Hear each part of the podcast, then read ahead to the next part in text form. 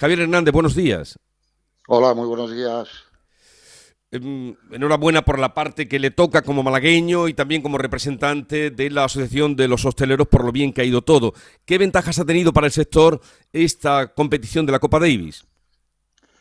Bueno, sobre todo eh, las ventajas, primero es el posicionamiento de la ciudad al haber podido albergar un evento de, tal relevancia que, que, yo creo que además hay que sumar que, que habiendo sido Canadá la, la ganadora del torneo y por primera vez bueno, eso yo creo que, quedará en la retina de los canadienses y teniendo en cuenta las conexiones que tenemos con, con este país, bueno, pues eso generará seguro fruto y futuro eh, no solo para Málaga, sino para la Costa del Sol por parte de este de eh, aficionados de este país y, tendrán Málaga siempre siempre en la retina. ¿no? Desde el punto de vista de ocupación, el, evento ha tenido cierta relevancia, sobre todo teniendo en cuenta que nos encontramos en, en, fechas de en periodo de baja o de, de, baja temporada o de baja ocupación, pero la Copa Davis, bueno, pues ha generado más o menos un 75% de ocupación de media en los establecimientos hoteleros de la ciudad de Málaga, de Málaga capital,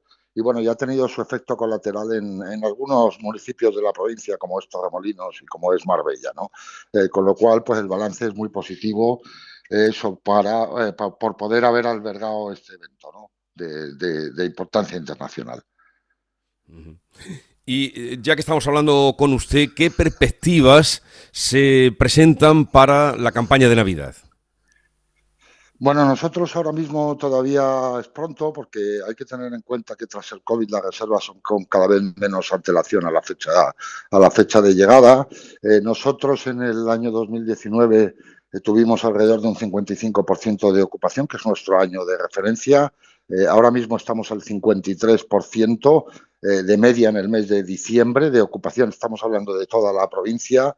Bueno, y eso eh, se entiende que con reservas o con futuras reservas y teniendo en cuenta las distintas actividades promovidas por los municipios, entre ellos Málaga Capital, bueno, con las luces de Navidad y con lo que es el mapping de la catedral, bueno, pues eso generará visitas y estancias y por lo tanto, bueno, esperamos superar esas cifras de 2019, que es la tendencia que estamos teniendo tras el verano y tras la temporada alta. Y por lo tanto, bueno, cierto es que el año no lo cerraremos por encima de aquel año 2019, que como decía es de referencia, es decir, estaremos más o menos un 5,5, un 6% por debajo en, en lo que son grados de ocupación media en la provincia, eh, pero eso eh, porque venimos arrastrando desde el primer trimestre de este año, bueno, pues una, una bajada de un 14%, pero que poco a poco se ha ido recuperando eh, prácticamente a partir del mes de mayo y en los meses siguientes, tanto en la temporada alta y como, y como ahora en la temporada de otoño-invierno, ¿no? donde los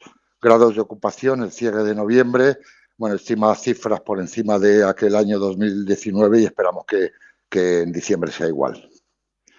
Javier Hernández, vicepresidente ejecutivo de la Asociación de Empresarios Hoteleros de la Costa del Sol, gracias por atendernos. Enhorabuena por la respuesta que han dado a ese acontecimiento y también porque se cumplan los pronósticos que usted nos hace de aquí a final de año. Un saludo y buenos días. Un saludo, muchas gracias, muy buenos días.